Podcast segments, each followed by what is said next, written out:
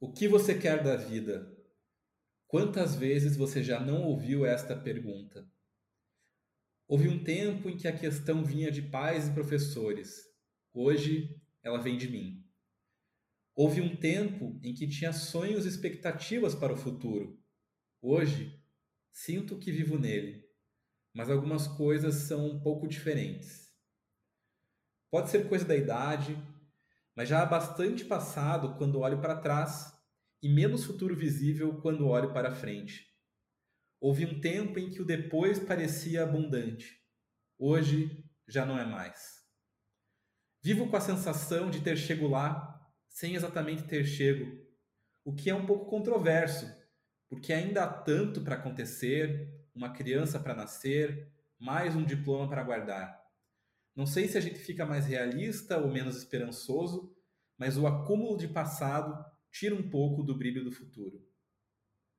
Houve um tempo em que, se alguém me perguntasse o que você quer da vida, eu teria muito para responder.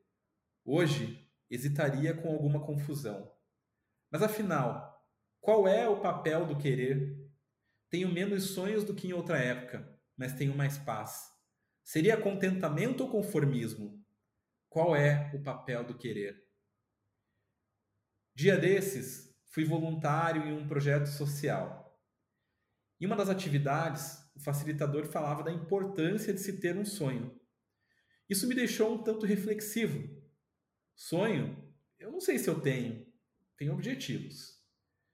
Perguntei para um menino: o que você quer ser quando crescer?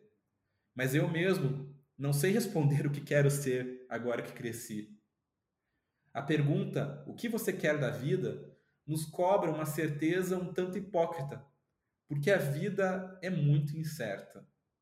Mas ainda assim, não paro de me perguntar, como se precisasse de resposta para escrever um próximo capítulo, como se a vida acontecesse só porque a gente quer.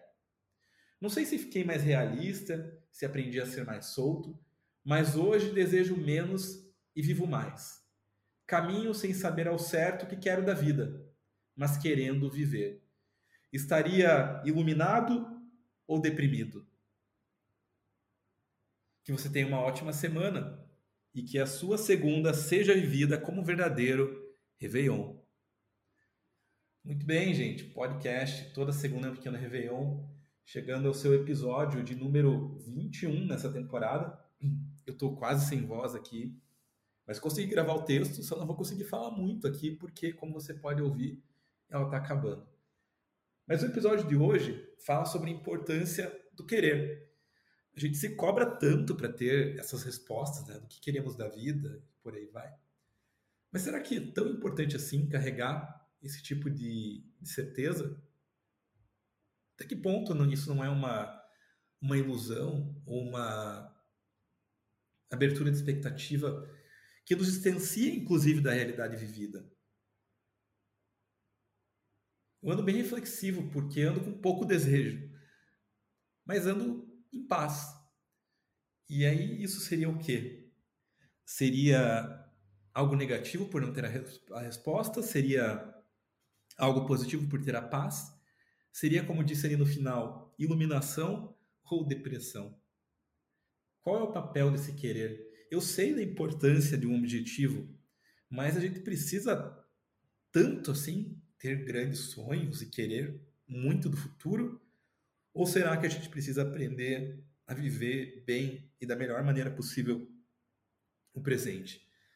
Essa é a questão para o episódio de hoje, que movimenta uma pergunta que a gente leva para a vida toda, talvez porque nos fazem muito quando a gente é muito novo.